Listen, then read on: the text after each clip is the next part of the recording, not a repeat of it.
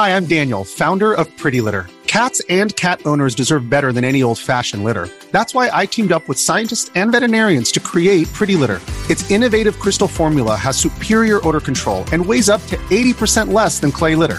Pretty Litter even monitors health by changing colors to help detect early signs of potential illness. It's the world's smartest kitty litter. Go to prettylitter.com and use code SPOTIFY for 20% off your first order and a free cat toy. Terms and conditions apply. See site for details. 一念离真，皆为妄想。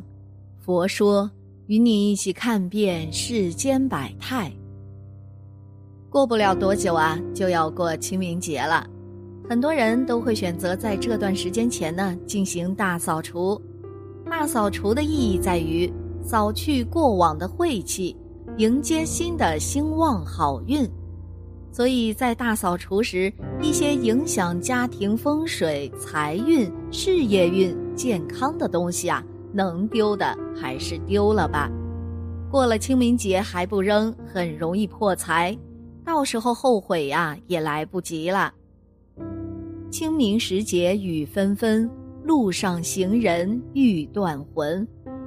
清明时节，家家都要给逝去先人上坟。近年来，人们改变了一些风俗习惯，不在坟前烧纸，而是买些绢花挂在墓碑上，以表示自己对逝去亲人的怀念。在李村呐，也有这样风俗。只见清明节前期，坟地里各个墓碑都挂满了绢花，将整个墓地装扮的呀，那是非常鲜艳。李村闺女李梅去村外赶集。他扎着两个小辫子，手中挎着篮子，篮子里面是母亲让他卖的鸡蛋。母亲说：“把这篮子鸡蛋卖了，让他自己买些花。”因为李梅很高兴啊，毕竟一个十五六岁的小姑娘就喜欢将头上戴些饰品，给自己打扮像花儿一样。她走过了路边，突然发现了一个大花环，这些绢花非常漂亮。他赶紧捡了起来，装到了篮子里面，用布盖好。他走着走着，一个大娘问他：“小姑娘，你看到我的绢花了吗？那是我给闺女挂在墓碑上用的，我走的匆忙，弄丢了。”李梅就喜欢绢花呀，她说：“我我没有看到啊，你往前面看看吧。”大娘非常失望地说：“那就没办法给墓碑上放绢花了，明年再说吧。”她失望走远了。李梅也觉得有些不好意思，但是那鲜艳的花朵吸引着她，她撒谎了。李梅将鸡蛋卖了，经过那片坟地，回到了家中。回到家中后，李梅突然说起胡话。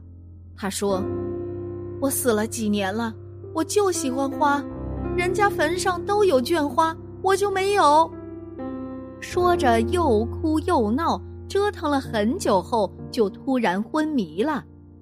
妈妈吓得哭了起来，她喊着：“李梅，你这是怎么了？”奶奶听到这里，踮着小脚跑过来，她急切地说：“怎么啦？”他的眼睛盯着那艳丽绢花，这不是给放墓碑上绢花吗？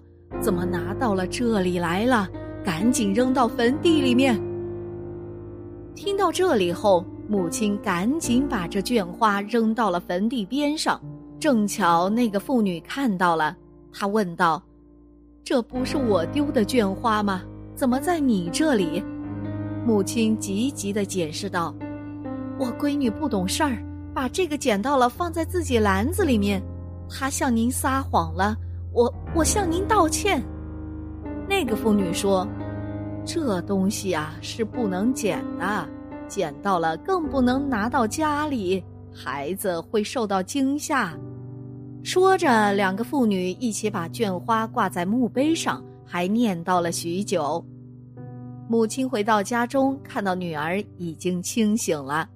他告诉了李梅原委，让李梅不要贪图小便宜，这样会害了自己。现在呀，生活条件好了，用来祭奠死人东西都很时尚。我们要告诉孩子呀，这些东西都是干什么用的，免得小孩子犯错误，发生不该发生事情。相传在秦朝末年，汉高祖刘邦和西楚霸王项羽大战好几回合后，终于取得天下。他光荣返回故乡的时候，想要到父母亲的坟墓上去祭拜。却因为连年的战争，使得一座座的坟墓上长满杂草，墓碑东倒西歪，有的段落，有的破裂，而无法辨认碑上的文字。刘邦非常的难过呀。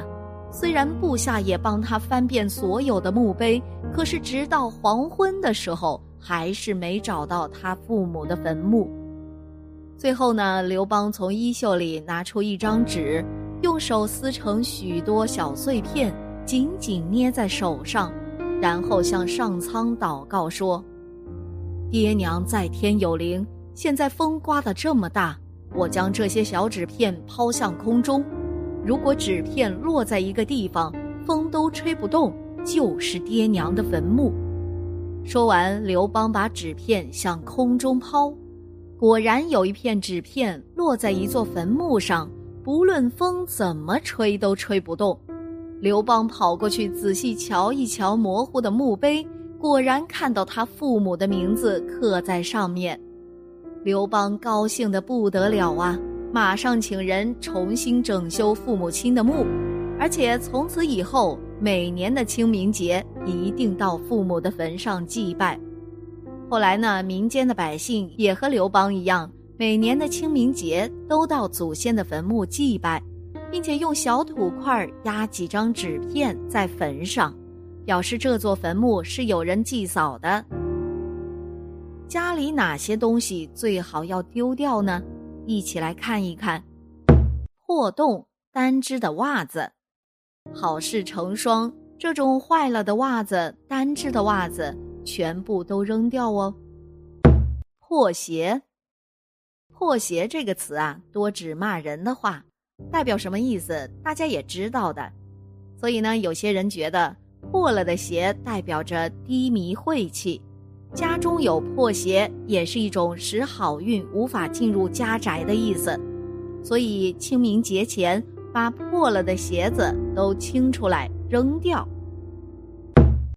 枯萎的快要死掉的盆栽。这些枯萎的盆栽放在家里死气沉沉，还不如清理掉。过节嘛，就是要生机勃勃、喜气洋洋。过期的厨房用品，大家打开冰箱还有厨房的柜子，肯定能找到一些过期的调料、破损了或者用不上的厨房用具。年终之前要彻底清扫掉厨房里的这些东西。清清爽爽过节，特别是破了的碗一定要扔掉。饭碗有裂纹还没有丢弃，也是一种破财的象征。过期了的药，好好清理一下家里的药，认真看下保存期限，过期了的全部都要扔掉。清理掉床底下的杂物。床底摆放太多物品啊，会导致气场紊乱，妨碍自己的运势，会比较容易出现感情不和、漏财破财、事业遭遇小人等等不好的事情。所以，如果你的床底下有太多物品，一定要去收拾出来，赶走霉运。假花草，很多人为了装点家居环境啊，会倾向于往室内摆放些花花草草。可是又没有足够的时间去照料它，于是就想着摆些假花草也是个不错的选择嘛。假花草啊固然美观，但总归是假的呀。于是呢，平时也不爱打理它，渐渐的表面就积了很多灰尘，看起来陈旧不堪。这样的假花草在清明前呢，还是扔了吧。春天是一个万物复苏。万物生长的季节，我们不妨把假花草换成真花草。